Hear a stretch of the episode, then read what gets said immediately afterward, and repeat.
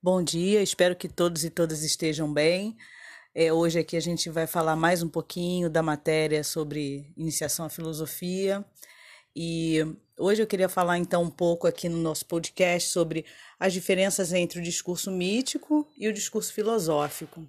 A gente viu no, nos últimos vídeos né, que a filosofia surge na Grécia e ela surge em contraponto a esse discurso, que é o discurso mítico. Então a gente vai ver um pouquinho disso aqui e também no texto que eu estou mandando para vocês, que também está anexado.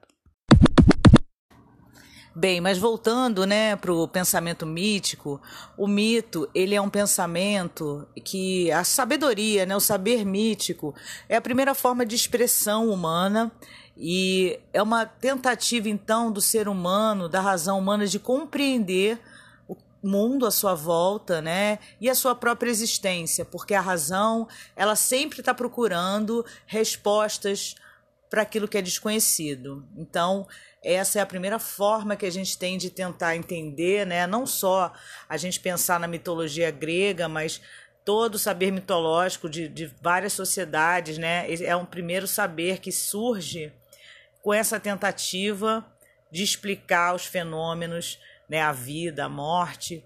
E na Grécia, então, é, criam-se os deuses do Olimpo, né? Zeus, né? São muito conhecidos. Hera, Apolo, Atena são esses deuses que então eles veneram na Grécia Antiga. O saber mítico, ele engloba o que a gente poderia chamar hoje de três tipos de conhecimento junto desse saber. O que seria isso, né? O saber mítico, ele é a forma de entender o mundo, né? A expressão artística também, já que o poeta narra aquilo em forma de epopeia, ele narra então em versos, né? Se a gente pegar Homero, é, são versos, né? Em que o poeta Homero trabalha em cima para explicar, por exemplo, a história da Guerra de Troia. Então, ele também tem esse caráter, essa veia artística e também é a religião desses gregos, né? Então são três coisas que estão juntas ali nesse saber mítico. Ele agrega pelo menos esses três conhecimentos dentro dele.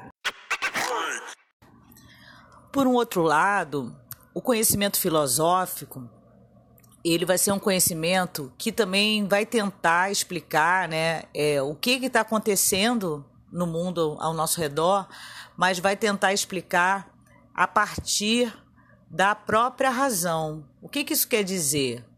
Quer dizer que na mitologia, quando a gente olhava, por exemplo, para o céu e via que raios de trovão estavam caindo, a explicação poderia ser que Zeus tacou esse raio lá de cima. Então a explicação ela é divina, fantasiosa. Já na filosofia, a gente não vai ter esse tipo de explicação. Essa explicação não vai ser aceita.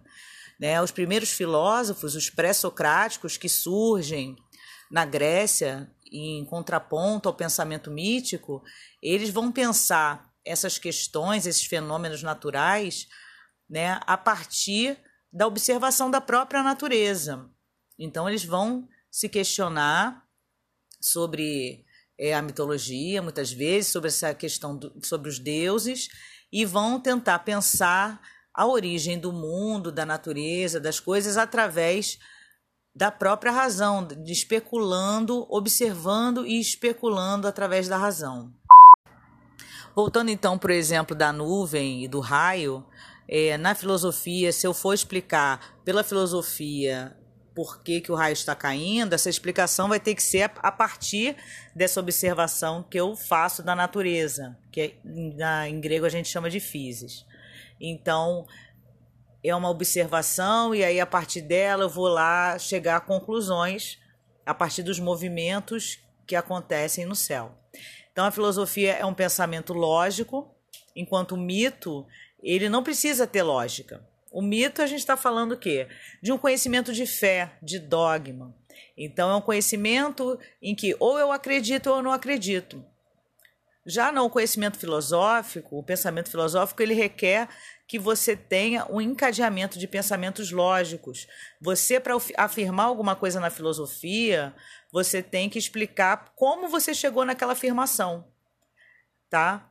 Então, ela requer coerência no, no discurso e lógica.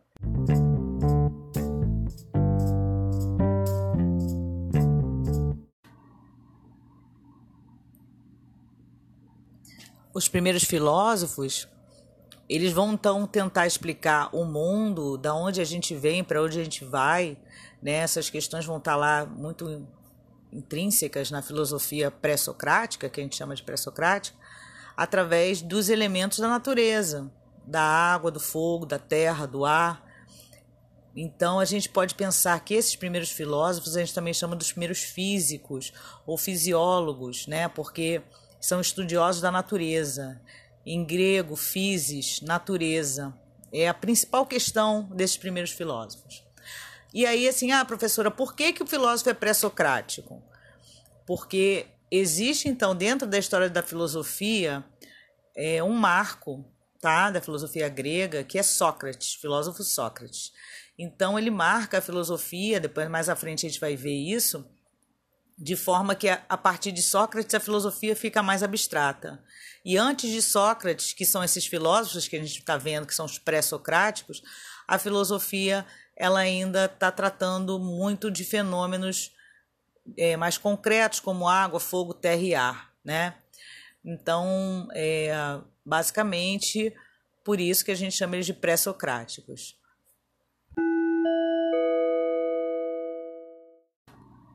Mas isso não quer dizer que os filósofos pré-socráticos pensavam todos iguais. Pelo contrário, cada um deles tem sua peculiaridade, cada um deles vai fazer um questionamento, eles vão divergir entre eles sobre as opiniões, da, da onde a natureza vem, né? Tudo isso vai acontecer ali dentro. Então, porque a filosofia é feita de discussão. Diferente do pensamento místico. O pensamento místico não existe discussão, né? Como a gente falou, o pensamento místico é dogma, já que ele está ligado, ele tem um caráter religioso, né, dentro dele. Então, ou você aceita aquele conhecimento ou não. Já na filosofia, não. A filosofia aceita a crítica, né? Ela aceita o diálogo, o debate. Então, esses filósofos, eles estão sempre discutindo entre eles. é interessante ressaltar que o conhecimento filosófico ele surge numa Grécia democrática. O termo democracia surge com os gregos e democracia então quer dizer demo quer dizer povo, então seria essa política, né, do povo, governo do povo, mais especificamente. A política, ela também esse termo surge na Grécia e vem justamente do termo polis, que quer dizer cidade, centro urbano. Então a política é o que? Essa discussão que se faz no centro da cidade, né, no núcleo urbano da cidade. Então existem várias mudanças que aconteceram históricas para que a filosofia surgisse, mas a democracia, o surgimento da democracia é um dos mais importantes, porque só num contexto de liberdade é que a gente pode exercer a nossa opinião livremente e fazer críticas ao pensamento do outro. Se a gente não tem uma liberdade, esse tipo de pensamento não pode surgir, porque a filosofia é um pensamento que incomoda, né, que está sempre é, analisando e duvidando e divergindo, né, e é curioso, é um pensamento da curiosidade. Então a democracia ela é necessária para que a filosofia possa ter nascimento ali, né, na Grécia.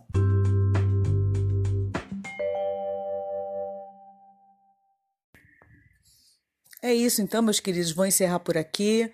Espero que eu tenha sido mais clara possível, que vocês tenham conseguido compreender um pouquinho dessas diferenças.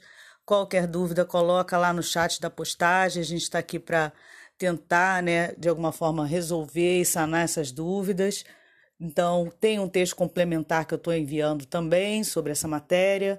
E também dentro do texto, lá no finalzinho, tem três perguntas para vocês, que se vocês quiserem responder, refletir, mandar de volta para mim as respostas, tudo bem? E a gente se vê então na próxima semana. Boa semana para todos e até lá.